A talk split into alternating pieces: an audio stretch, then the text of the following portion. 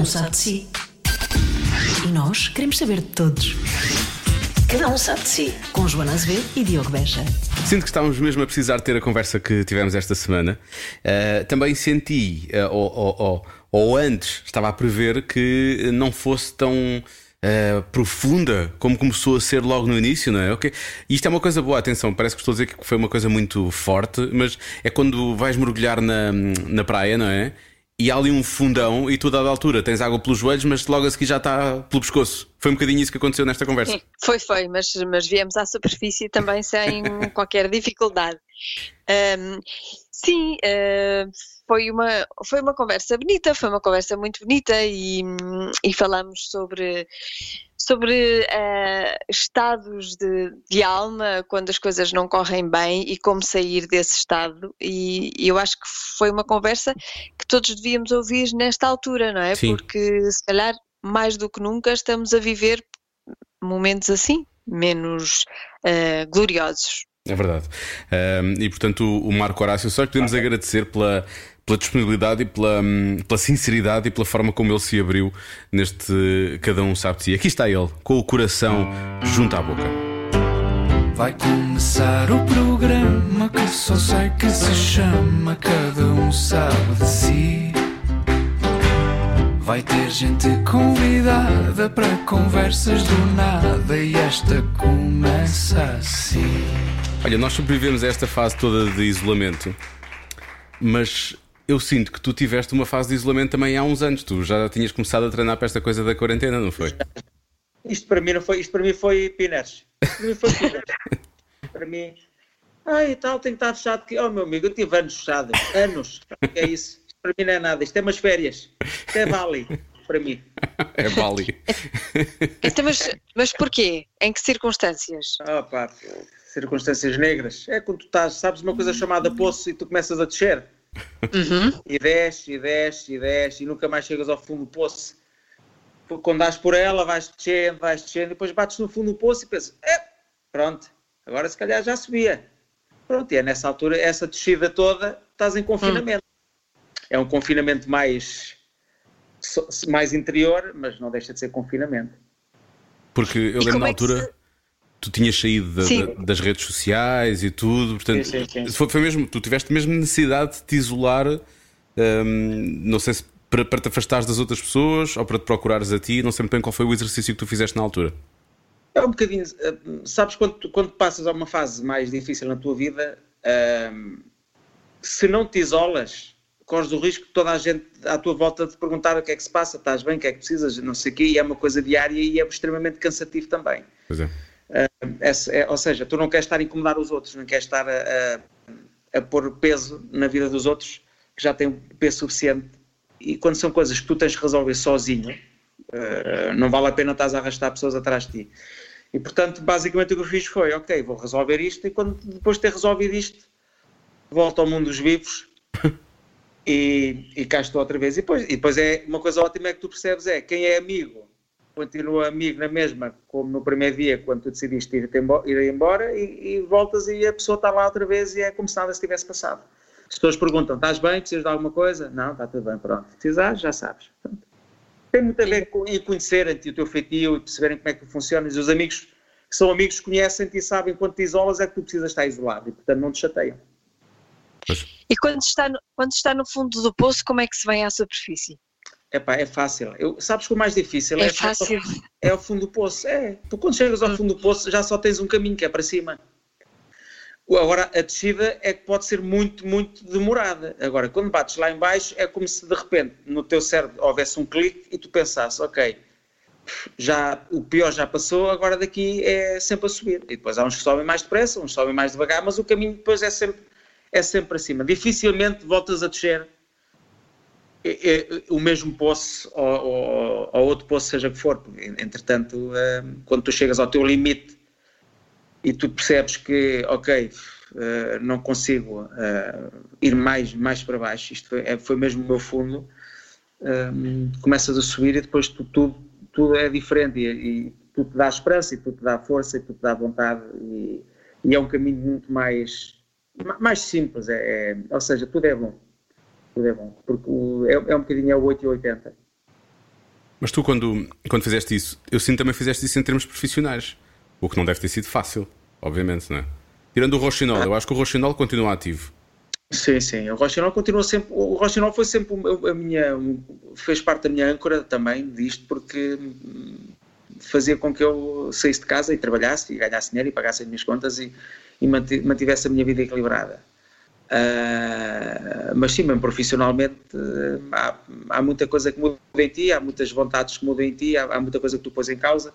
Há sempre o lado positivo, as pessoas normalmente têm muita tendência a ver sempre o lado negativo das coisas e, e quando depois tomas consciência, quando tu estás a descer, e, e por isso é que eu digo, tu tens o seu lado bom, quando tu estás a descer é quando tu te permites a refletir sobre o que é que tu tens feito uh, de bom, o que é que tu tens feito de errado, o que é que tu gostavas de mudar, o que é que não gostavas de mudar, porque de repente é como se tu te pusesses ao lado da tua carreira profissional e conseguisses olhar de fora e perceber pá, o que é que eu fiz de bom, o que é que eu não fiz de bom. Por isso é que o Rochinol continua sempre, porque o Rochinol, na, na, na, no, no meu entender, é um projeto todo ele está rodeado de boas pessoas, de boa energia, de uma, uma missão muito, muito, muito forte e muito vincada, e por isso foi, foi algo que eu nunca me desliguei, porque era algo que fazia sentido para mim não me desligar.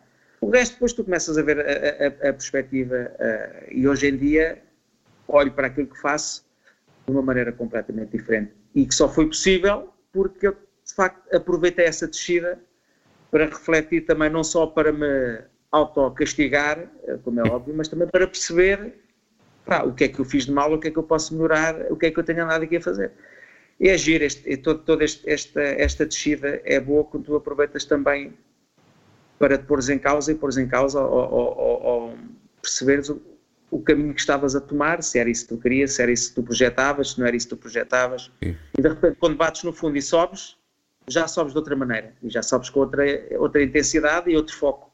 Mas como é que isso uhum. funciona? Porque é, é meio ter coragem para o fazer, é uma questão de necessidade, mas ter coragem para o, o fazer, mas ao mesmo tempo também um pouco de inconsciência, porque pá, a vida tem que continuar e nós temos que, que, que sobreviver, não é? Claro, mas, pá, mas por isso é, é, é que é, é, era tão bom que nós pudéssemos controlar as nossas emoções e emocionalmente ter um botão para regular. Agora estou mais racional, agora estou mais emocional, agora, agora apetece-me ser mais confiante, menos confiante, mas isso é impossível. Ou seja, a única coisa que te segura é Uh, são pessoas, são pessoas e são, uh, no meu caso foi, foi muito o Guilherme que me segurou porque uh, ele precisava de mim e, ele dependia de mim. Mas basta isso, basta teres um foco, quando estás a descer, a descida acontece, mas o, o, teu foco continua o mesmo, ou seja, meu filho, eu passei por isto tudo e o meu filho nunca desconfiou sequer.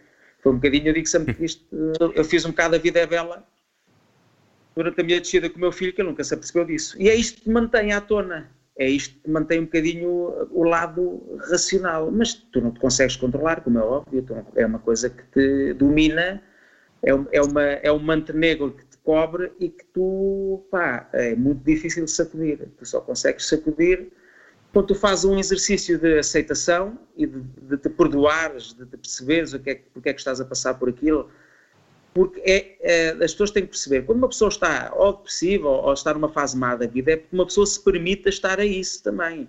Não é porque os outros fizeram-nos isto ou porque isto aconteceu, tu também te permitiste que isso acontecesse.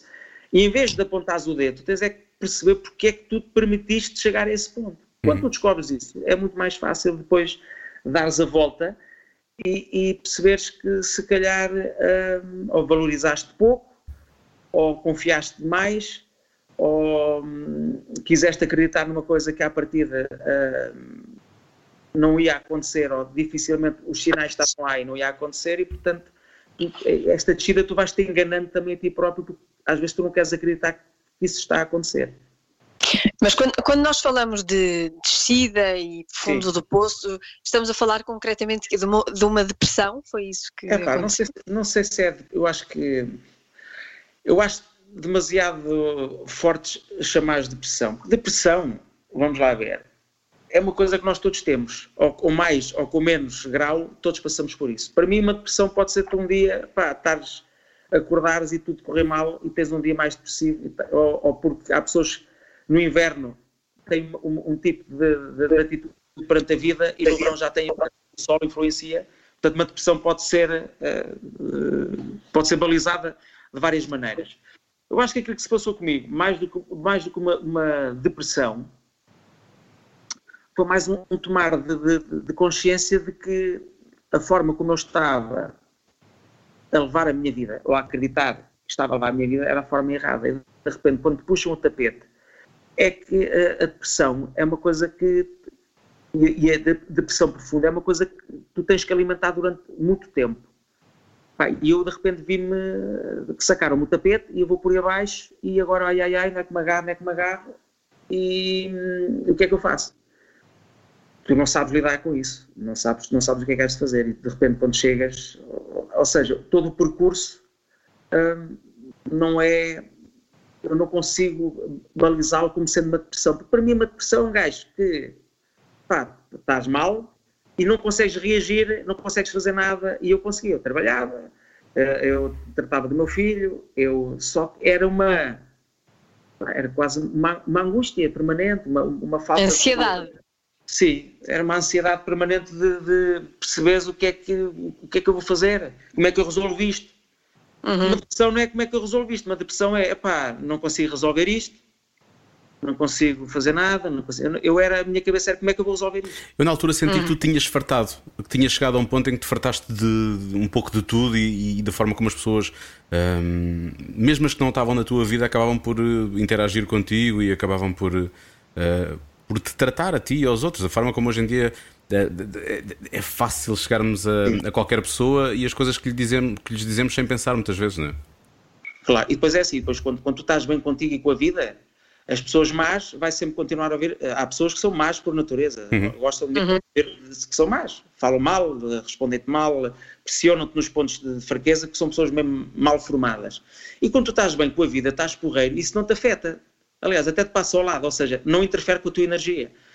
Quando tu estás mal ou estás num período mais sensibilizado, tudo o que te possam dizer ou não, é, é, é tu dás uma importância que não tem importância nenhuma. É verdade. Ou seja, uh, hoje em dia, uh, uh, mesmo hoje em dia, a forma como eu estou a gerir minhas redes sociais é, pá, toda a gente me pode seguir, mas a, a primeira pessoa quando for educado ou me faltar ao respeito, ou há alguma pessoa que me está a seguir, quando há aqueles diálogos entre pessoas que começam a picar-se uhum. na tua Sim. página, eu bloqueio as duas pessoas, eu não quero mais energias na minha página. As pessoas têm o direito de dizer que gostam, que não gostam, desde que sejam educadas e, e que sejam sinceras, pá, as pessoas podem dizer o que quiserem sobre o meu trabalho, sobre aquilo que eu faço, aquilo que eu acabei de gostar, porque o mundo é mesmo assim, da mesma maneira que eu também não gosto de tudo e também gosto de dar a minha opinião e gosto que as pessoas não me levem a mal por causa disso.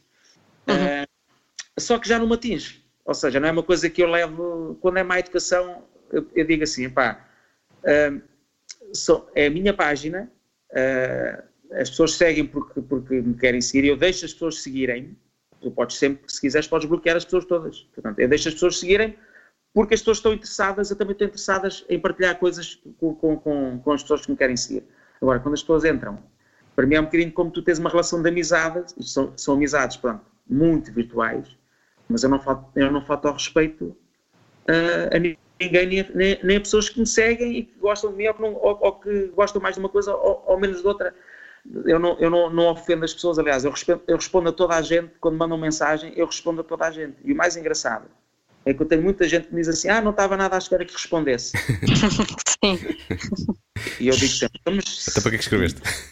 Pois, se mandaste uma mensagem com uma pergunta, porque é que eu não tive que responder? E acho isso imensa piada. Já sei que não vai ler a mensagem e que não sei o quê, mas eu tinha que dizer isso. E, eu, e depois eu respondo sempre: olha, mas eu li a mensagem e vou-lhe responder. Pronto, vou responder. Porque uh, há uma coisa que eu digo sempre, uh, Diogo e Joana, e é muito importante. A única coisa que nós damos de valor às pessoas é o nosso tempo. Este tempo que vocês me estão a dar a mim e eu que dou, este tempo que vos estou a dar a vocês e quem nos vai ouvir, é um tempo que nós já não recuperamos. Portanto, hum. se as pessoas me dão tempo a mim a escrever uma mensagem, a fazer uma pergunta, ou com uma curiosidade, ou com um elogio, ou com uma crítica, eu o mínimo que posso fazer é perder o mesmo tempo com a pessoa que me mandou a mensagem. É devolver, uh, não é? Sim, claro. Connosco, connosco é tempo perdido, digo já, pronto, isso é. É isso. Mas eu, eu depois vou fazer o. Vou fazer o. Ah, O what? rewind da minha vida como se isto não tivesse existido. Nós até, nós até estamos a ter uma conversa, uma conversa muito eh, séria e adulta. Isto, Isto é, parece, um normal. isto parece o nosso consultório aqui de.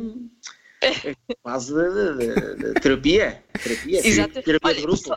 Por falar em terapia, tu recorreste a terapia, desculpa estar a insistir neste Não. ponto, mas eu acho que muita fase gente. na tua vida. Dizer, a. Joana está no poço. Não, eu, eu não, eu não, mas imagino que muita gente esteja nesta Sim. altura, não é? E por isso eu acho que é, é uma ajuda. importante perceber que, eh, que instrumentos é que temos à volta para, para nos salvarmos. O que é Tu recorreste à terapia? É assim, uma coisa que vou já dizer às pessoas: toda a gente devia fazer terapia. A pessoa que diga eu estou bem, eu não preciso de terapia, é porque preciso da terapia. Toda a gente devia fazer terapia. Porque a terapia tem muito. Não é só um mau período que nós estamos a viver agora. Pode ter a ver com, com, com coisas que nós passamos na nossa infância e, e um peso que nós trazemos para agora e que de repente há coisas que nós não conseguimos resolver ou fazer ou acreditar ou confiar, porque houve um episódio qualquer na nossa vida quando tínhamos 5, 6, 7 anos que de repente nos bloqueou de alguma maneira. Toda a Uhum. gente quer fazer terapia e não, é- não são só os malucos que fazem terapia. Aliás, as pessoas que, que, que, que, são emocionalmente saudáveis fazem terapia. Como é óbvio, eu fiz terapia. E- mas a terapia que eu fiz não foi uma terapia ah, à base de comprimidos e não sei o quê. não- Isso para mim já é, já é uma coisa mais. O químico, a mim, a, a- a dependência, ou seja, nós já estamos reféns da- da- do nosso emocional, de uma forma de pensar que nos puxa para baixo. Se nós ainda formos carregar com químicos, a coisa pode rapidamente ah, acelerar ou pode rapidamente criar uma dependência. E depois está tudo em nós, ou seja, a nossa cabeça, nós resolvemos a nossa cabeça, nós resolvemos-nos emocionalmente, é, é a melhor terapia possível. Porque o nosso cérebro ah, funciona com impulso e funciona muito com a, com, a- com uma- com a forma como nós o alimentamos diariamente. Se damos todos os dias depressão, negativismo, falta de, de- de vontade de, de- trabalhar, que, queixume todo dia, o cérebro habitua-se a isto e não nos dá mais do que isto. Portanto, nós temos que fazer um trabalho que eh, não conseguimos fazer sozinho e que temos que recorrer a uma, uma terapia. Há quem faça hipnoterapia, há, há- há- há vários tipos de terapia que se pode fazer. Ah, ah, eu fiz uma espécie de regressão, não foi muito profunda, há, há regressões que são muito profundas e, e- e- que de facto vão vasculhar um bocadinho, vão, vão atrás no nosso tempo e vasculham ali momentos na, na- na- nossa vida em, em que bloqueámos, em, em que nos marcaram, depois que fomos esquecendo à medida fomos crescendo, fomos bloqueando e fomos esquecendo, mas continua lá Estão lá.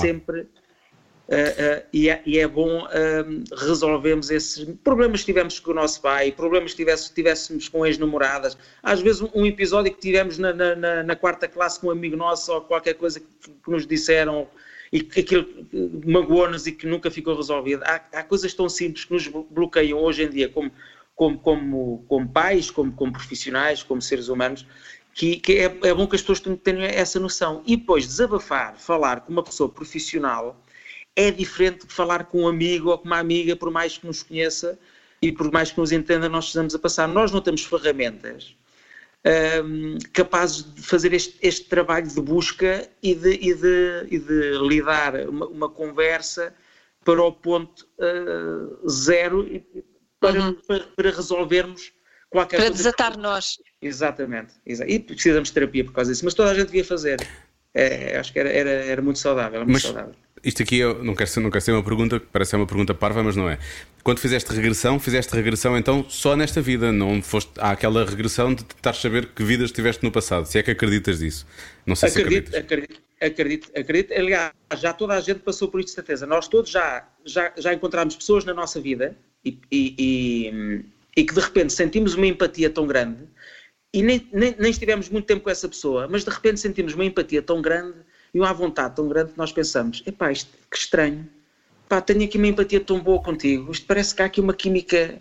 E, e, de repente, ah, ah, isto não é por acaso, até porque nós, nós cada vez mais, como seres humanos, somos cada vez mais defendidos e mais desconfiados e mais bloqueados. Ah, quando isto acontece, eu, eu gosto sempre de acreditar que eu e aquela pessoa já estivemos juntos noutra vida e que fomos, tivemos um relacionamento qualquer, ou irmãos, ou, ou primos, ou namorados, ou casados. Há qualquer coisa que nos une de trás, de repente nos cria esta vontade que para mim é muito difícil criar com as pessoas, logo à partida, apesar de eu ser uma pessoa ligada ao humor, mas eu sou uma pessoa muito reservada. E, e eu, quando noto este tipo de empatia com pessoas, eu, eu, a primeira coisa que eu penso é: pá, isto é. Eu já conheço esta pessoa, mas não é de, não é de agora.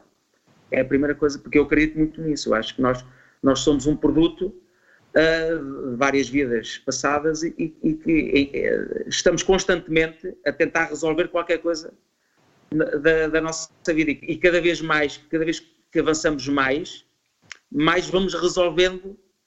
Ou seja, eu acredito que vai haver um eu nosso uh, completamente feliz, uh, com a pessoa certa, com a família certa, com o trabalho certo, com tudo certo e vamos conseguir viver a experiência da felicidade plena.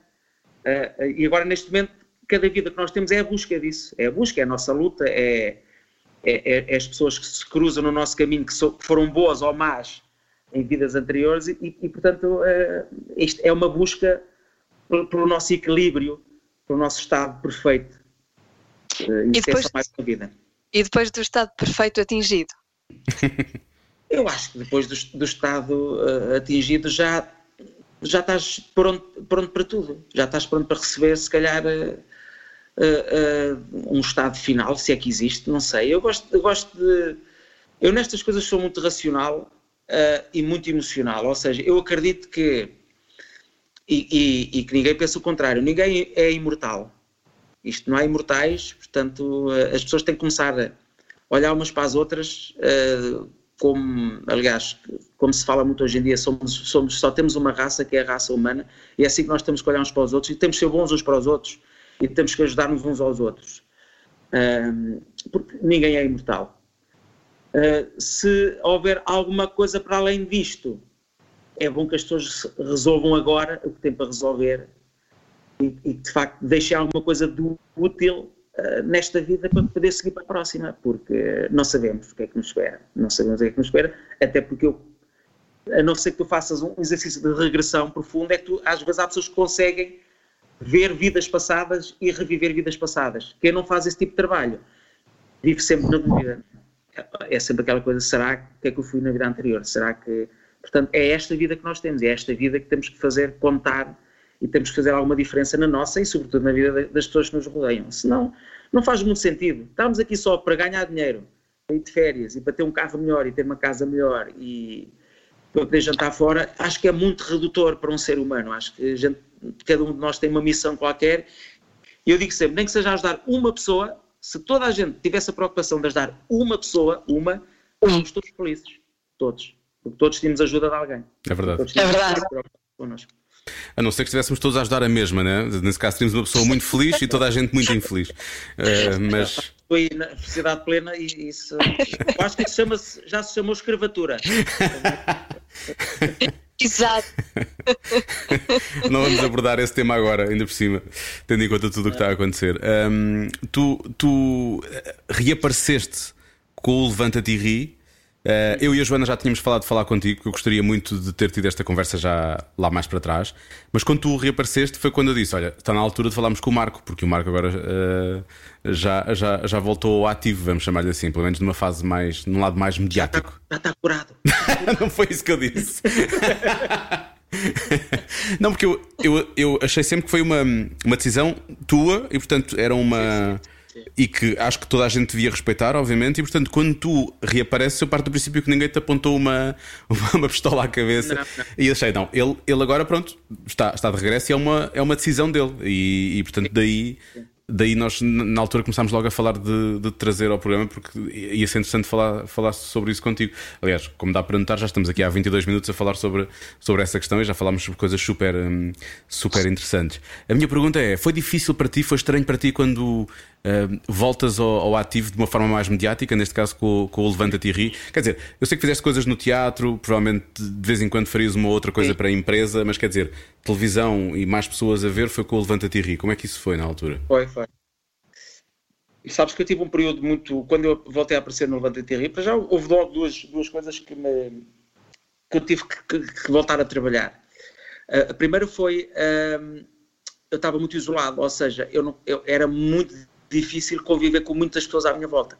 Eu tinha, ganho, eu tinha criado tantos anticorpos de me ter isolado tanto socialmente e, e até profissionalmente que eu não sabia estar. Uh, imagina, nós e, e se fôssemos a, aos Globos de Ouro e eu tivesse rodeado de pessoas do meu meio, eu sentia-me extremamente desconfortável, não conseguia estar. E o mais certo era ter que ir embora porque começava quase como se estivesse a, um ataque de pânico. com falta de ar. Hum. Não, ou seja, era, era uma energia que já não era a minha, que já não fazia parte da minha e que não, eu não conseguia me integrar porque tive tanto tempo afastado. E portanto tive que voltar a aprender. A, a, pronto, vocês já perceberam que eu falo muito de energias, porque acho que pronto, nós todos somos, somos energia e tu emites uma energia quando estás com, com uma pessoa e emites outra quando estás com outra. É, é, é tão simples como isso. Isso é que tu te sentes mais à vontade com certas pessoas e menos à vontade com outras.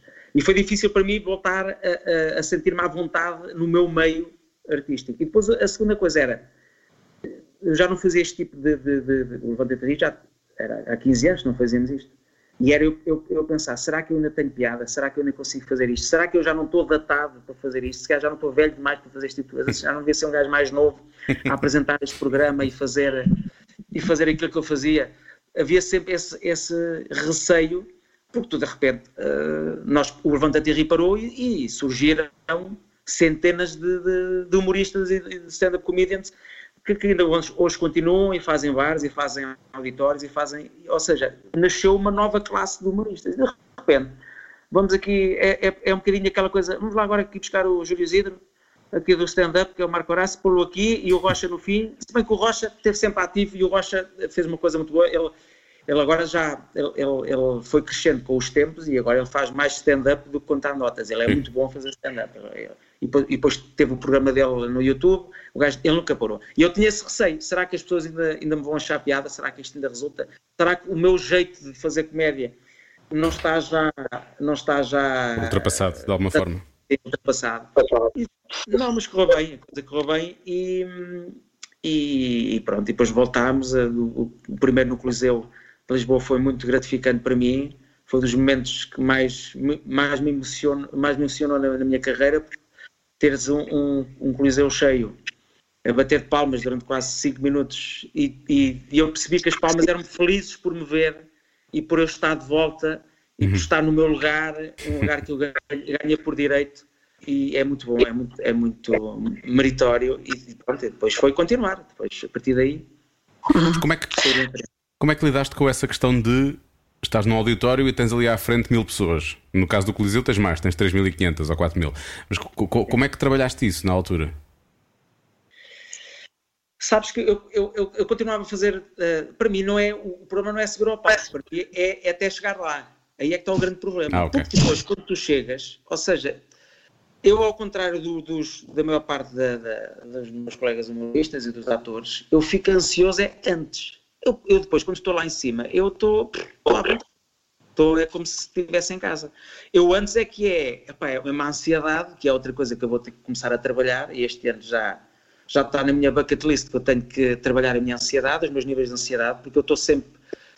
É, é, eu acho que é uma defesa que eu criei para não facilitar, porque eu acho que o dia que eu entrar para o palco e já tiver aquela descontração, epá, isto faço isto com uma perna às costas, não sei o quê, isto, a coisa vai-me correr tão mal e, vou entrar com, com aquela soberba de que epá, o público faça o que eu fizer, vai achar piada porque eu sou. Eu não sou nada. Eu tenho sempre o mesmo ritual e esta ansiedade já faz parte de mim para eu estar sempre atento e para nunca descurar, porque eu quero chegar ali e quero dar o melhor que tenho ao público e não quero.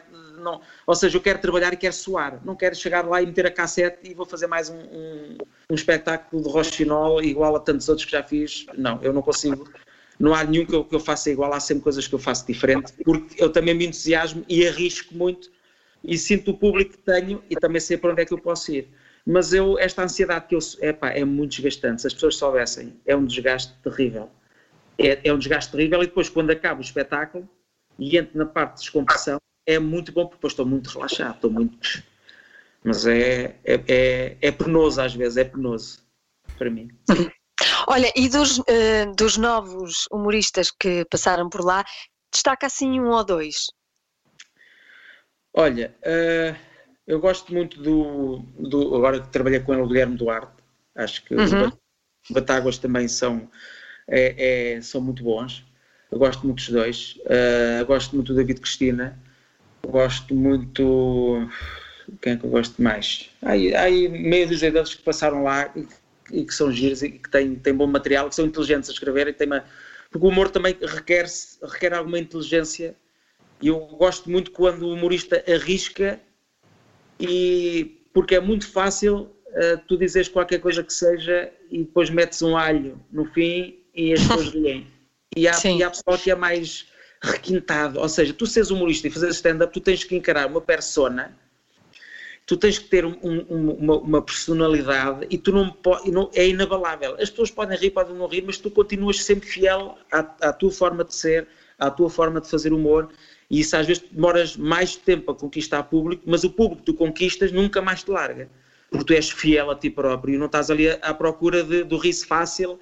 Portanto, eu acho que hoje em dia, para mim, um bom humorista tem que ter uma visão muito pessoal, crítica sobre a sociedade e sobre ele próprio também. Ou seja, tem que ser capaz de brincar com ele e de expor as suas fragilidades perante o público e partilhá-las só assim é que ele, acho que ele ganha direito a poder brincar com as fragilidades dos outros e, e fazer humor acerca tu, de, tu aí passa na vida com o que foste fazer agora para a TVI, a vida lá fora, e vais, vais ter mais projetos, tanto quanto eu sei. Foi muita insistência de Nuno Santos, tu teres só dado o salto para a TVI. Eu sei que o, o Nuno insistiu contigo para tu, para uhum. tu ires para lá, mas também no programa também tiveste esse lado de curadoria, tanto quanto eu percebi, foste tu que escolheste as pessoas que acabaram por participar no programa, não é? Sim, sim. Não, o, pronto, o Nuno Santos, já, já tinha trabalhado com ele na RTP, já tinha trabalhado com ele na SIC, foi com o Nuno Santos que eu fiz o Salve-se Quem Puder, o programa das paredes, quando ele lá estava. Sim. é, é a coisa que mais te gritam, desculpa lá, é a coisa que mais te gritam quando te veem é soltem, soltem a parede ou há outras coisas que te é, gritam? É, é, continuam a falar disso, continuam a falar muito do Levante de Rio, como é óbvio, também me falam muito no Levanta Tirria, mas são assim os dois, dois projetos assim mais que as pessoas mais, mais se lembram de mim e o Rochinol, como é óbvio, o Rochinol claro. também. São sendo os três que as pessoas normalmente me associam logo, logo à, à partida.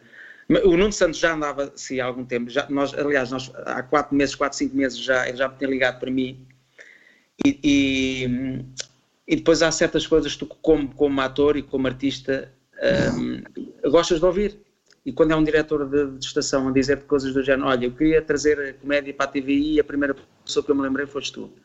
E quando tu ouves isto, pá, ele se calhar disse isto a mais 12 humoristas, mas uh, eu já estou a brincar, estou a brincar. Estou a brincar, mas sabe muito bem ouvir isto. E de repente ele dizer: Quero que faças aqui um projeto em tempo de pandemia e tu tens uh, carta branca, liberdade criativa, escolhe quem tu quiseres. Ou seja, eu, desde ao Carlão para fazer o genérico, eh, desde aos músicos convidados, desde aos meus, aos, aos meus eh, colegas de, de, programa, eu tive carta branca para escolher quem eu quiser e, e, e formatar o programa na minha cabeça como como eu, ou seja, eu senti uma confiança extrema, quer dele, quer do Hugo Andrade, uh, e eu gosto, eu gosto disso. Eu, quando as pessoas olham para mim não só como um humorista, um ator ou um apresentador, mas alguém que consegue cumprir e consegue ter um projeto entre mãos e, e fazê-lo, e, e, e epá, é, é, das coisas para mim que mais satisfação me dá. Dá muito trabalho, dá. É muita responsabilidade, é muita pressão. Epá, eu adoro responsabilidade, eu adoro pressão. Eu lido bem com isso. E, e de repente era, era, era um convite que eu não podia recusar. Não só porque de repente estávamos em pandemia, eu sentia-me em casa inútil, porque eu queria ajudar as pessoas, queria dar qualquer coisa às pessoas para se divertirem, para, para, para esquecerem um bocadinho isto. E, e, e, não tinha como. E depois, de repente, hum, eu, eu, não. Eu, ou seja, eu, eu, eu prefiro estar no, no, com pessoas que, que acreditam no meu potencial e que vêm para além do óbvio daquilo que eu posso, de posso ou consigo fazer. E o Nuno Santos e o Andrade depositaram-me uma confiança hum, quase cega. Aliás, eu posso dizer, eu, tive momentos tão satisfatórios para mim profissionalmente, por isso é que eu digo, eu estou numa fase muito boa e isso também tem muito a ver com o facto de eu ter batido no fundo e ter voltado para cima e eu, eu estou muito diferente. Nós tivemos, chegámos a ter uma reunião no Zoom em que éramos oito pessoas a discutir o formato, a discutir uh, conteúdos, para no final tu ouvires o, o, o Nuno Santos a dizer uma coisa do género. É assim, uh, depois eu, eu, faço o visionamento, mas se entretanto se o Horácio e o Roberto gostarem mais de uma alternativa mais do que eu, a gente escolhe a deles dois. Eles é que mandam. Sim. Ah pá, isto é de repente. Ou seja, ele também sabe com quem é que está a falar. Ele sabe tudo o que eu faço. Eu, não, eu, eu, eu, eu trabalho para o público, ou seja, eu trabalho para as famílias. Eu não, eu não faço um tipo de humor que só, só é para uma faixa etária. Eu, tra, eu trabalho para todas as faixas etárias. Eu gosto de pensar assim. Eu gosto de pensar que o humor que eu faço, toda a gente pode ver e toda a gente pode ouvir. E, e, e, ele, ele, percebe isso. Ele sabe que eu, moralmente, emocionalmente, como pai, como, como profissional, eu sou uma pessoa dedicada e que trabalho para as pessoas. E, portanto, este, este voto de confiança para mim foi fundamental. Foi fundamental para fazer esta mudança da SIC para a TVI. Uhum. E eu li que em julho há novos projetos, já sabes uhum. sobre sim. isso? Já sim, podes sim. falar? ah, não posso ainda falar, mas posso só dizer uma coisita ou outra só para. Pronto, uh, vou voltar em princípio, em princípio, não há data, mas é em julho. Mas vou voltar no formato apresentação. Uma coisa muito divertida, pá, muito divertida. Com paredes. Não tem paredes, não tem paredes, mas não fica atrás. Atenção, não fica atrás. Ok. É muito divertido, é muito divertido. ok, boa, boa. Olha, estamos a falar dessas, dessas frases míticas, como soltem a parede. Uh, uhum. Mas para mim há frases míticas que nunca mais me largaram e que são as frases que tu e o Eduardo Madeira inventaram para a comercial na altura. Os caixinhos eliminados, como tu sabes, eu era super fã e sou. Pois é. Uh, as pessoas ainda te falam disso, essas personagens. O que é que vocês fizeram às personagens? Onde é que elas estão? Elas podem voltar, não podem voltar. Eu tenho um carinho muito especial uh, no meu coração para o Nuno, instrutor, instrutor de body pump, 30 anos. 30 anos, Capricórnio, instrutor de body pump, body milk, body lotion. personagens podem, podem sempre voltar, ou seja, não, nada está nada tá fechado. Se bem que o Eduardo está a fazer um, um trabalho brilhante na criação de personagens uh, e, e continua a criar os seus personagens de uma forma genial. Uh, mas foram tempos uh, auspiciosos e as pessoas esquecem-se, lá está, porque eu também sou uma pessoa. Eu e Eduardo fomos prim os primeiros atores a fazer, a fazer cerca de 40 personagens, a usar próteses, porque na altura ninguém fazia isso. Ou seja, o Aldo Xeredo, uh, uh, trabalhámos com o Aldo Xeredo, com narizes falsos, com calotes, com uma data de coisas, com dentes, com tudo e fomos os primeiros a, a, a, trabalhar desta maneira, um bocadinho Little Britain, mas em barato. é muito barato. Isso na transição foi, foi... Para, para a TV, não é? Isso na, na, transição para a televisão. Exatamente, porque na rádio era, a gente só, fazia, só dávamos a voz e depois era giro, porque depois havia a curiosidade das pessoas verem como é que são estas personagens. Exato. E nós já tínhamos, é engraçado, tu quando estás a criar as personagens para a rádio, e eu sou muito, sou muito de visualizar. Eu já visualizava um bocadinho estas personagens, como é que. Até porque isto ajuda-te a, a, a a voz da personagem e a postura e a forma como fala, se é mais lento, se é mais rápido. Quando tu visualizas a personagem. E nós já tínhamos um bocadinho as personagens visualizadas, outras foram, foram, fomos criando na altura, mas foi um trabalho, pá, a mim deu-me imenso gozo, a mim ao Eduardo. Um, Epá, e fizemos coisas incríveis e tínhamos uh, personagens, epá, o casal Mel, que ainda hoje às vezes as pessoas. Pá, adoro. E, e agir, já me acontece que é quando, quando as pessoas estão a falar comigo e depois dizem: Ah, não, fala que tu tens mais jeito. sim, sim. E eu assim: Olha, isso era o casal Mel que eu fazia com o Eduardo Madeira. E as pessoas dizem: Tu fazias isso? era eu e era o Madeira. ah, pois era, vocês faziam isto. Ou seja, as pessoas ficaram com aquela cantilena ouviram. Às vezes vão à net, veem aquilo e não conseguem associar. Não têm noção. Não, não sim. É para que é muita eu, Sabes, eu, nós ainda eu, dizemos. isso muitas vezes. Exato, nós ainda dizemos: olha, queres falar? Não. Queres falar? Fala tu, fala tu. Falas bem. e há tantas expressões assim, pá, pá que, que, que os, nossos, os nossos mais velhotes usam que são tão engraçadas. Pá. Há, há uma muito gira que eu gosto muito, é quando as pessoas começam a falar, imagina. Uh, Ontem fui ao posto médico e estava lá o doutor Moraes. Mentira, mentira. Não era o doutor Moraes, era o doutor não sei o que. Não, não, não, mentira, mentira. Era um bocado da tarde. Sim. Estão sempre a desmentir-se. Mentira, mentira. Epá, muito boa. Dois que são, são fantásticas.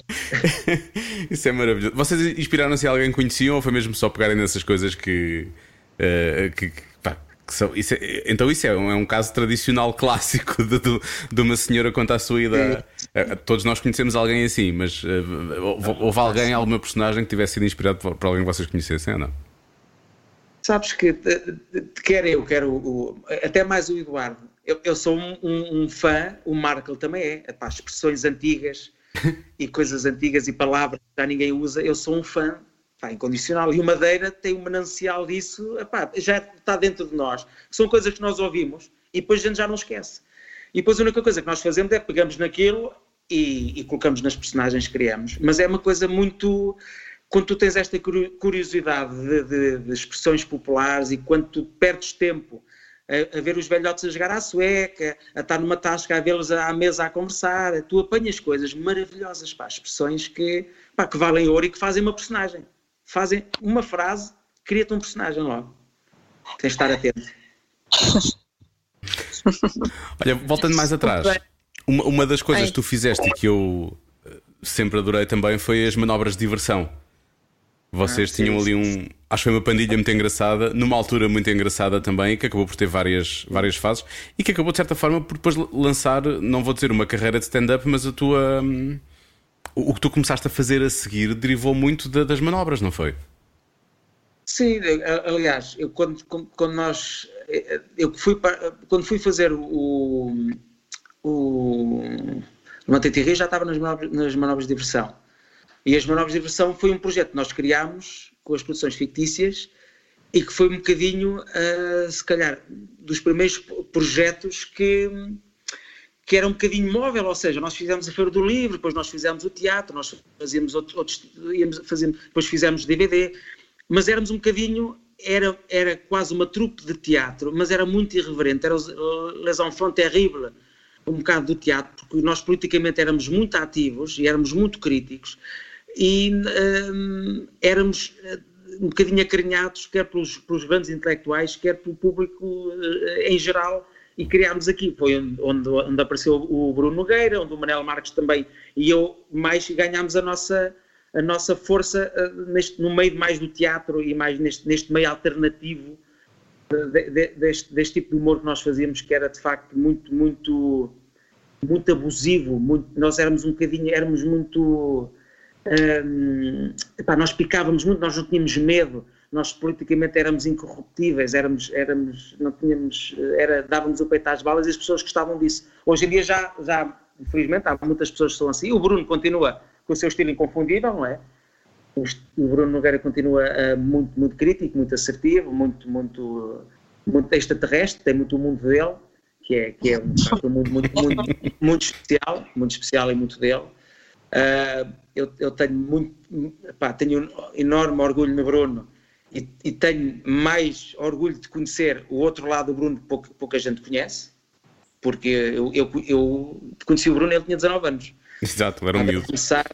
E ele, começou, e ele começou nas manobras e, e, ganhou o espaço dele e hoje em dia ganhou tudo o que ele tem, é mérito dele e, e, e ainda bem, que ele é, eu digo sempre que ele é um puto, ele é um puto, para mim será sempre um puto, será sempre, e ele de facto é muito corajoso ele tem. Uh, e no humor é. Tu, tu, um, ehm, o humor só sobrevive quem é genial e tu, para ser genial, tens de ser corajoso e não tens de ter medo de. Não podes querer agradar a todos, ou então tu tens de ser uma pessoa que emocionalmente o tipo de trabalho que tu fazes chega às pessoas e comove as pessoas e, e tu consegues, uh, de alguma maneira, uh, dar algum conforto e, e algum apoio, seja um, um bocadinho. Passar emoção, um, não é? Da pessoa. Que é um bocadinho que eu gosto de pensar que é o, meu, é o tipo de humor que eu faço. Eu sou uma pessoa muito preocupada com aquilo que faço e que digo e, e que traga algum conforto e, alguma, e algum bem-estar às pessoas. O Bruno é genialmente genial pela coragem que tem de, mesmo gostando do público e mesmo respeitando o público, ele é muito. É assim que eu penso, é assim que eu sou. Para quem gosta, gosta, quem não gosta, temos pena, para não dizer pior. Sim, a expressão dele é mais engraçada, mas é. se calhar não vamos repetir. mas é muito bom. É. Olha, achas, achas que estamos a precisar desse, de, de humor ma- mais do que nunca. Na- eu- eu- Olha- olhando-. Olhando a vida lá fora. Sim, a minha vida lá fora. Eu acho que é assim, o humor é uma coisa que nós precisamos eh, e não só a nível de, televisivo. Nós precisamos de humor na nossa vida. Precisamos de humor e amor. Eu acho que neste momento o que a gente precisa de mais é amor. Hum. O humor acho que é uma coisa que hum, mais cedo ou mais tarde faz parte, é- faz parte do nosso ADN e faz muita confusão como é que há certas há, há- certos eh, eh, canais e, e- e- e quando digo canais falo tudo, de cabo, todos os canais, que não, que não apostam no, no humor. Nós somos um povo, tradicionalmente, que consome humor. Nós nascemos com a, a revista, com o Vasco Santana, com o António Silva, com esses, com, com- ou seja, nós somos um, um- um povo de humor e que tem bom humor. Quando há qualquer coisa que acontece, é, é dezenas e centenas de piadas logo no Instagram e no Facebook. Ou seja, É, nós somos um, um povo bem humorado e aposta-se muito pouco em humor. Eu acho que o humor até há muito. Amor é que tem que haver mais. Eu acho que amor é que neste momento faz falta. E por isso é que eu digo sempre: hoje em dia, quando vocês têm filhos, eduquem-nos, não passem os melhores na escola, porque já temos doutores e enfermeiros e temos engenheiros a mais. Precisamos é de boas pessoas. O mundo precisa de boas pessoas. É verdade. isso, temos que começar Mas- a formar. Mas eu acredito muito na geração dos nossos filhos, por acaso. Não sei se estou a ser ingênua, mas daquilo que vejo, acho Sim. que. Sim, eu, eu, eu, eu posso falar por aquilo que eu tenho em casa. E se. Pá, eu sou, sou sus- suspeito. Meu filho é, é, um, é um miúdo muito especial. Se todos forem um bocadinho como ele, não, não tenhas dúvidas que o mundo vai ser muito melhor no futuro. Não, não tenhas dúvidas disso. Porque ele, ele tem uma consciência social e de, de respeitar os mais pequeninos, de respeitar os mais velhos, de, de, de me ligar a perguntar se eu estou bem, de ligar ao avô dele, sem ninguém lhe dizer nada, a perguntar se o avô está bem, ele já tem uma preocupação pelo próximo que cada vez mais é fundamental nós incutirmos aos, aos nossos, aos nossos miúdos. Este, Sim, sim. este amor ao próximo, esta, esta preocupação de ver se. de- Mas eu também falo muito com ele às vezes, eu digo: olha, tu estás no teu grupo de amigos, ah, não te esqueças de. Vocês às vezes estão a jogar online, não sei o quê. Antes de começarem a jogar, pergunta se eles estão bem, pergunta se os pais estão bem, pergunta por eles está tudo bem, antes de começarem a jogar, porque ah, se calhar às vezes os teus amigos precisam desabafar ou, ou de contar alguma coisa, vocês estão tão concentrados no vosso jogo ou, ou, ou da- na- nos vossos níveis em que vocês estão e nas vossas personagens, que vocês esquecem-se um bocadinho que se Ai, aí, que ele foi? então, agora numa, numa altura tão boa. Ah, e- pronto. Ti- Tinhas ficado em. Ficaste em suspenso. frise. Estou-me a ligar, estou-me a ligar. Ah, Pois, a então- mim também. A mim já me ligaram para aí 10 vezes, desde que isto começou. Nunca me ligam, não percebo. olha, a mim ninguém Eu- ligou. É, A mim ninguém ligou. A falta de amor é o que é. Olhem, Mas, mas, mas mas isso já quer dizer muito, já quer dizer muito sobre aquilo, aquilo que tu não andas a fazer eh, na tua vida. não, já estou. Estou resolvido e. Tens, tens, tens de dar mais, tens de dar mais. não, agora não.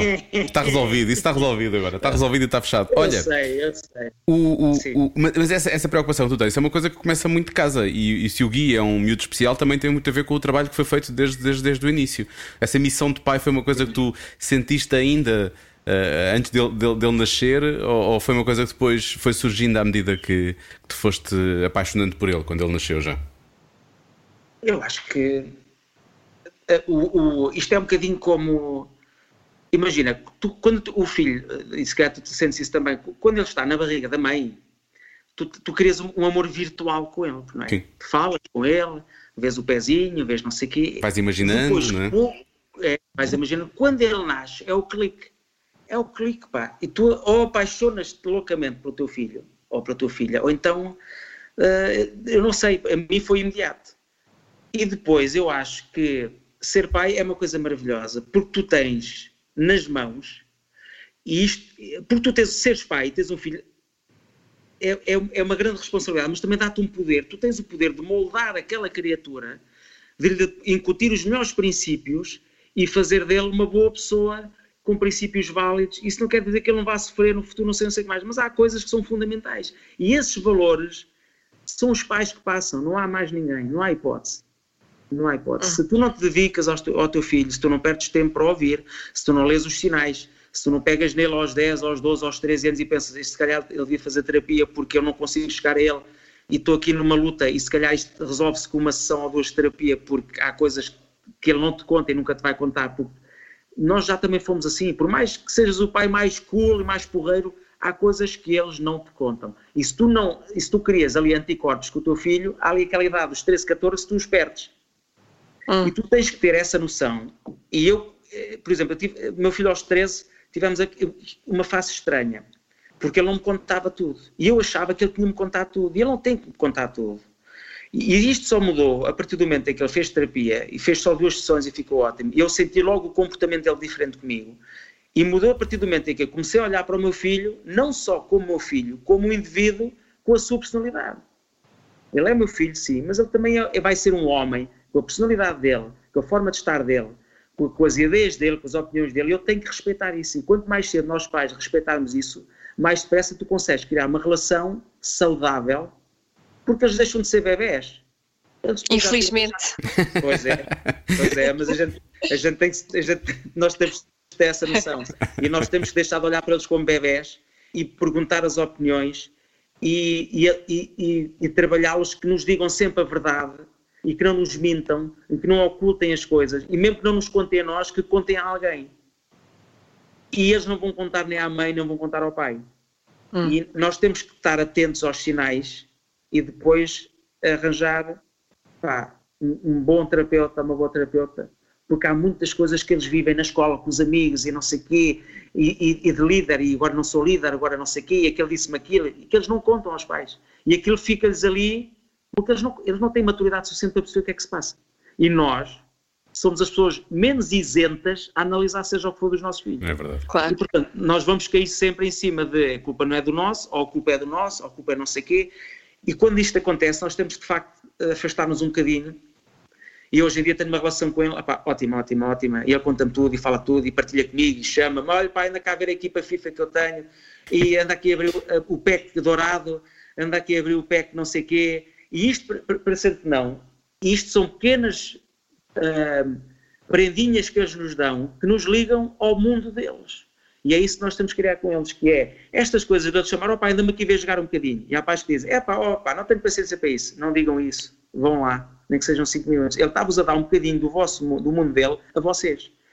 E esta partilha é muito importante, porque depois eles vão fazer isto mais tarde também, vou-vos contar outras coisas. Olha, no emprego aconteceu-me isto, com a minha namorada aconteceu-me isto, e de repente vocês fazem parte da vida como têm que fazer sempre, porque pá, eh, é para a vida, não é? Os filhos são para a vida, eh, não é só o tempo que a gente apetece, é para sempre. Há que criar uma relação boa e saudável com eles. E, e e o Guilherme comigo em casa, e em casa também sempre fomos muito exigentes com ele, mas também tentamos res- respeitar a personalidade dele e o caráter dele. E tu notas, quando os miúdos são felizes, é, é porque estás a fazer o bom trabalho. Sim. É quando tu notas que de repente ele está no quarto e está a cantar e está a fazer um disparate qualquer e tu ouves e a única coisa que o gajo tem que pensar é eu estou a trabalhar bem este miúdo, pá. Porque ele está feliz, está contraído, não sente pressão nenhuma, não sente nada.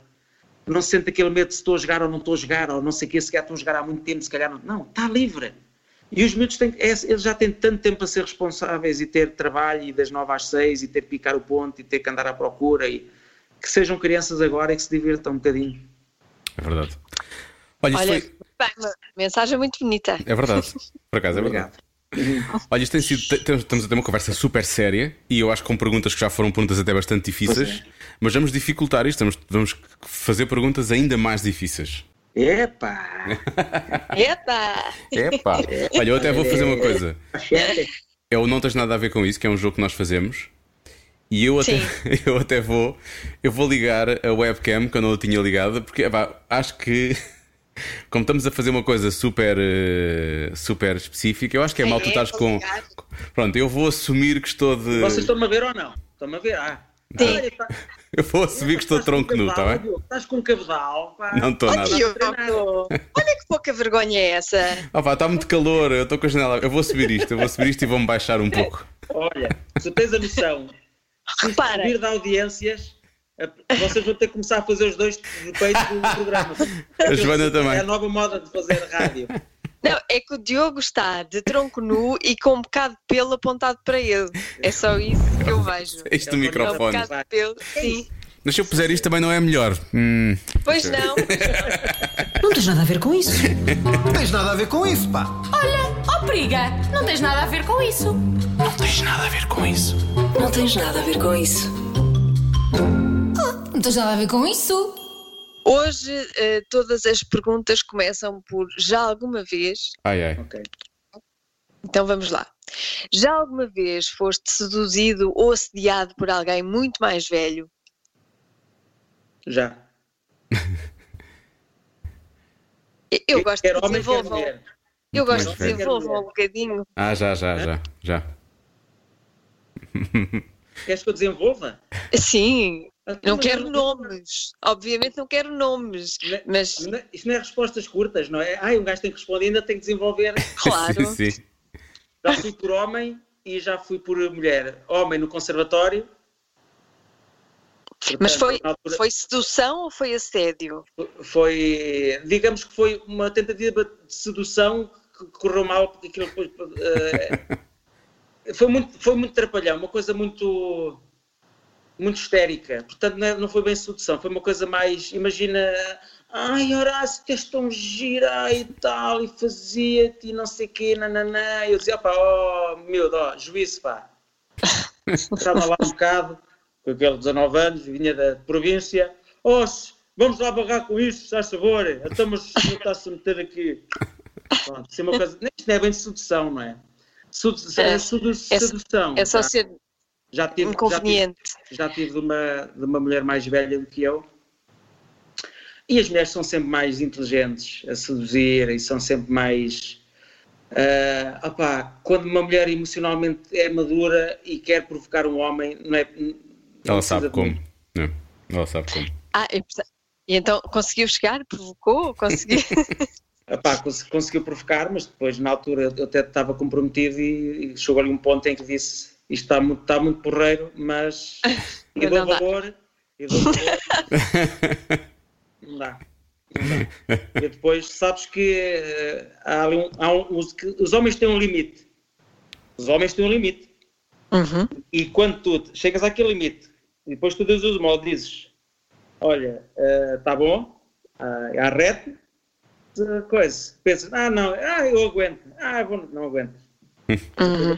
E eu sou um gajo muito racional nessas coisas. Eu chego ali a um ponto, até posso. Deixa cá ver. Eu é mais naquela coisa de estudo. Deixa cá ver até, até, onde é, que- até onde é que a pessoa vai. Deixa cá ver se. E depois eu começo a ver que aquilo é lá, isto se calhar, e depois aí. Até depois é embaraçoso para outra pessoa que está a seduzir e tu estás numa de deixa cá ver e a pessoa pensa, ok, isto está, a coisa está a desenvolver, o gajo está, está a cair na cantiga, depois tu de repente dizes, pá, a moral da outra pessoa fica um bocado afetada. E, Claro. bate, e bate contra o muro. Pois. E, portanto, eu digo, Mas, mas se tiver de acontecer, acontece. Atenção, não é? Estamos a "Epá, metemos aqui. Sim, eu digo sempre que Se tivermos, se tivermos que nos arrepender mesmo ali à portinha, é válido. é válido. É válido. É E eu válido. digo sempre, quando as pessoas começarem a ter relações, a pensar que ah, ninguém está imune de sair à rua e se apaixonar, é muito, é muito mais difícil se tiveres uma boa relação em casa. Sim. Se tiveres um- um- uma, uma relação ótima a nível sexual, de cumplicidade, de, de Ah, sim, entreajuda, é- Eu estava é a falar, eu, eu estava a falar no sentido de nem estava, nem estava aí, de eh, sentirmos atraídos por alguém e tal, a coisa funciona, mas depois chega ali ao ponto e tu não quer, percebes que não queres, voltas para trás e é Claro, válido. claro que não, claro que não, sim, claro que sim. não temos, não temos de ser obrigados a nada. Aqui não há um contrato. Vocês mulheres é mais fácil para nós homens, chegamos ali a um ponto em que já é muito difícil porque já a nossa racionalidade já foi. É. Eh, eh, eu, Mas a- eu tive, eu tive mas a vossa- na minha vida. Eu, eu Mas- cheguei a ter uma mulher numa à minha frente e dizer que não. Pois, Ah, então tu aguentas. Porque, e, e, pá, mas há muitos homens que pá, é uma coisa instintiva, não dá, não conseguem controlar. Pá, eu, eu acho sempre que tu, tu és, és dono de ti e do teu corpo e tu consegues sempre decidir o que queres e o que não queres. Se queres e vais, eh, eh, tens de ter a noção que depois isso tem consequências. Uhum. E tens de as assumir, como é óbvio. E como eu sou muito racional nisso, ok, Mesmo ok, vou-me deixar levar e, e depois vou estar com a pessoa e depois vou-me arrepender e depois vou ter que não sei o quê, e depois outra pessoa vai magoar e depois não. Epá, isto tudo já estou a arrefecer. Eu quando já, já estou a arrefecer e passado 30 segundos já digo: olha, Já passou. és gorda, és gorda, não quer nada contigo, és gorda. Mas eu sou Sara Sampaio, és gorda. Para mim neste momento és gorda, não há hipótese. Estúpido. Acho que tem muito a ver com o nosso au- autocontrole. E também respeitar a ti e a outra pessoa que está contigo, como é óbvio. Claro, olha, olha que isto pode dar uma manchete amanhã nessas revistas Pois cor-de-rosa. é. Marco Horácio da disse. Nega, a Sara Sampaio. A Sara Sampaio, de Mas a Sara 80 Sampaio- anos. E depois a Sara Sampaio, isso é que era gira. Ela de repente, ah é? Agora só por causa disso vou ter com ele e vais namorar comigo, quer queiras, quer não. Eu dizia, não, Sara, por favor, não, não. não. Agora, durante um ano no mínimo, eu e tu não te vou largar. Pronto. E eu lá, eu, eu pelas revistas fazia esse sacrifício. Só pelas revistas. Bem, eh, o namorado da Sara Sampaio é uma coisa. O marido, o marido. É uma coisa que é giro. Fogo, é Olha, mas- demasiado. Ter tido humor, zero. Fazer Estás- comida, zero. Mas está cheio dele. Fazer miminhos, zero. Ah, mas ele é tão lindo. É um quadro, ele é um quadro. Eu ficava a olhar para é aquilo. Isso é para pendurar na parede, não é para fazer, Sim. não é para fazer vida. Um quadro para pendurar na parede. É? Muito bem, vamos à segunda. Já alguma vez te envolveste com alguém eh, de quem não sabias o nome? Já. Não. E a pessoa também não sabia o meu. A sério? Era Era internacional. estrangeira. Era estrangeiro, estás a ver? Ah, Ah, ok. Sim, então, mas não me perguntaste o nome antes? Tinha Há coisas que não castanholas. se pergunta o nome. Há coisas que não se pergunta o nome. Há coisas que acontecem, há química, há não sei o quê. Tu estás livre, eu estou livre, e há uma noite. É uma noite para passar. Muito bem. Eh, E tu, Diogo? Não, não, não. Nunca aconteceu. Pois, eh, calculava, calculava que nunca tinha acontecido. Olha, Não faças isso! Não faças isso! eu não estou a gravar. Ah, está bem. Já alguma vez. explicar, de explicar o que é que ele estava a fazer. Não, não, não. Estava-lhe a mostrar um dedo. Ah, mostrar um dedo. Ahm, já alguma vez foste apanhado em flagrante por, por alguém? Não. Não, também não. Não. Ainda em adolescente, quase pela minha mãe, num momento de auto-amor. Quase, quase. Mas, eh, mas não fui realmente apanhado. Quer dizer, se, sexo em grupo conta, um gajo está sempre a ser. Estou a brincar, estou a brincar.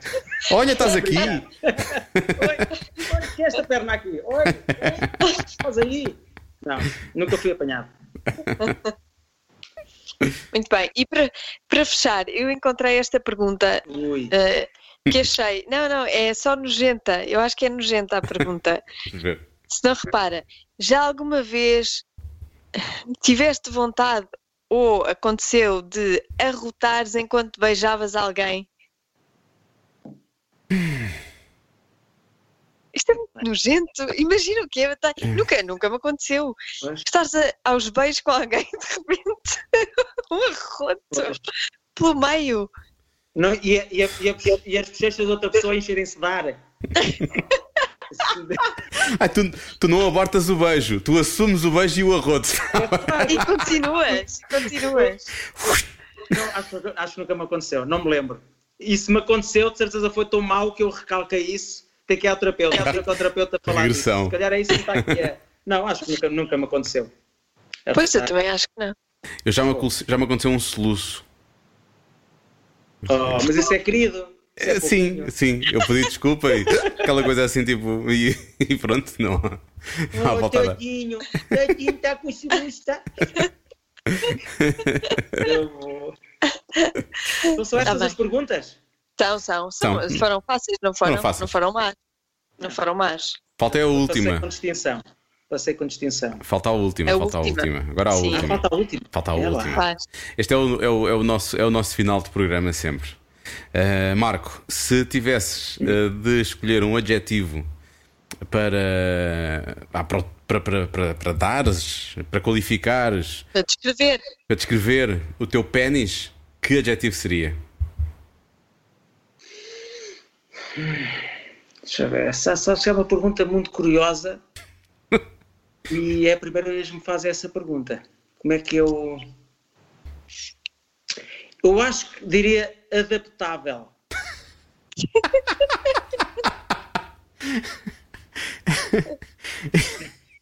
Isso é mesmo uma resposta É século XXI. Já agora, eh, adaptável a um corpo ou uma circunstância? Também podia dizer proativo. Também era bom. Também era Não, é, é- é adaptável. Eu acho que é, eu consigo, não, não me perguntem como, mas eu consigo sempre. Tipo, epá, é, é perfeito. Tá? É- parece que foi feito para. Para ser Para usado. qualquer. Para ser usado, não é? É assustador o que eu estou a dizer, é, Uhum. Ok. mas é a realidade, é a minha realidade, eu não posso negar isto. Adaptável, portanto, é a palavra certa. Mas é- porque o raio da ação é o ângulo, o ângulo é, é muito Ai. grande. Eu, eu, eu É agora tudo, já estou a imaginar imensa Diogo, é coisa. tudo. Já estou a imaginar imensa coisa. É tudo. Sabes que, às vezes, tu até podes ter um pênis muito pequenino, mas o que tu estás a dizer ao ouvido a outra pessoa, tu estás a influenciá-la.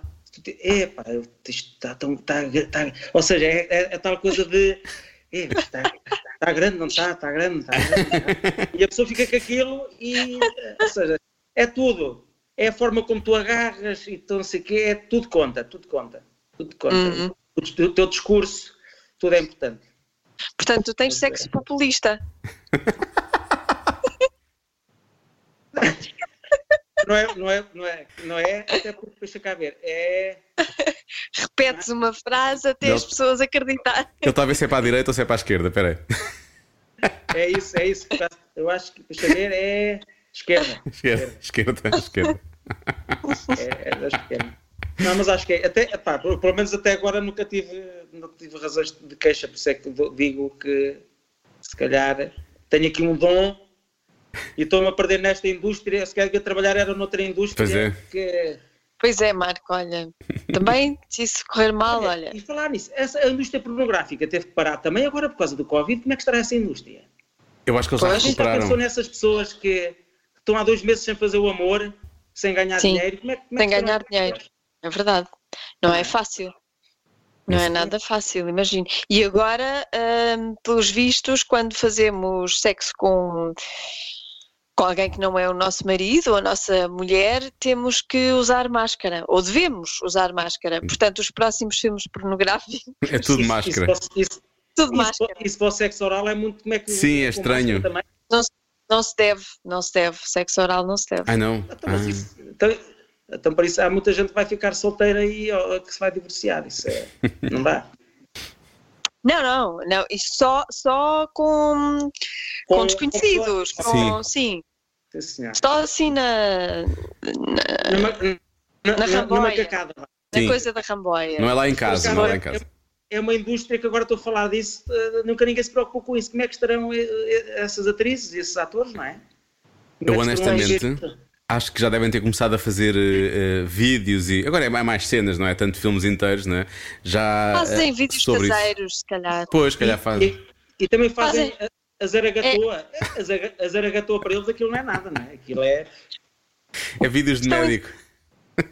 Estão em teletrabalho, fazem telefilmes. é, o teletrabalho devia de ser muito bom. Pronto. Olha, isto não vai passar, para não, isto já não está a gravar. Ai, vai, vai. Ai, vai, vai, vai, tudo. Nós passamos tudo. É, é quando a conversa.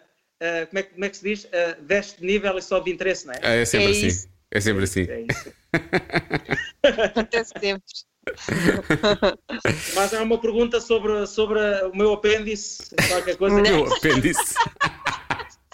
Ainda tens Estão apêndice? Estão à vontade agora. Aproveitei agora porque eu estou bem disposto. Não, não. Por mim, por mim está feito. Está feito, sim, senhor. Horácio, muito obrigado. Obrigado pela partilha e pelas Obrigado, coisas todas que contaste. Obrigada.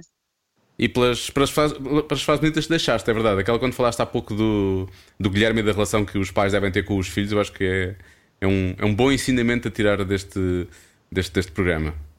Ahm, Ah, pá, ainda bem, ainda bem se que as pessoas puderem, acho que, e vocês também, com, com a vossa experiência e com, com as vossas opiniões, já não se pode esquecer que nós temos, basta nós pensarmos que estamos a influenciar uma pessoa de uma forma positiva que já vale a pena o trabalho que nós fazemos. é. Sim, Tudo o resto já, é, já vem como bónus e, e eu acredito que nós influenciamos várias pessoas, portanto, de- e quanto mais verdadeiros e mais, mais de nós falamos e, e de- das nossas dificuldades e da, da forma como nós vencemos as, as nossas dificuldades, mais as pessoas também eh, conseguem ter essa força e, e porque às vezes olham para nós como, como intocáveis e que estamos sempre bem e que estamos maravilhosos e que temos vidas maravilhosas e não é bem assim, nós temos vidas normais só que a forma como nós encaramos os nossos problemas é, que- é, é, é que é diferente às vezes e se podemos transmitir alguma alguma força, alguma mensagem positiva de como, de como ultrapassar certas coisas, acho que temos que o fazer e temos que utilizar os nossos meios para o fazer. E sabes porque é que isso acontece? obrigada. Porque os seres humanos são muito adaptáveis. Percebes? Cá está. É a palavra que fica. É a palavra que fica. é a palavra que fica. já estou TV, sete, T- TV aqui, eh, Marco Horácio diz que tem pênis adaptável. Já, já estou a ver, a ver no programa do Rocha a falar disto a manhã toda. De vocês. Novo programa de Marco Horácio, adaptável. Estreia na TVI, em breve. Uma vez eu não me arrependo. Não, não vais arrepender. Não, Só Não, eu só me arrependo daquilo que não faço e não digo. Do resto. olha, acontece sempre coisas boas a quem passa por cá. Por acaso é verdade. É? É. Quem foi, a É. última, quem foi a última pessoa que passou por aí? Uh, Foi o José Luís Peixoto. Zé Peixoto. Mas ele já lhe acontecia muitas coisas boas antes. Não, foi tudo por nós. Foi. Antes as pessoas nem sabiam sequer. Foi, foi, foi. Fomos tudo. Prémio Saramago, pumba, nós. Foi tudo nós. Tudo nós. Tudo nós, tudo nós. Eu só tenho pena que as pessoas não vejam a tua imagem de peitos neste momento. Sim. Mas isso não está a aparecer ou está? Eu só estou a aparecer o pescoço ou não? Tá. Tá. Ah, mas vê-se Tá- tá a que estás tudo. todo nu, Diogo. Oh, Vê-se que estás todo nu. Não estou todo nu, estou de boxers. Está muito calor cá em casa. Pronto.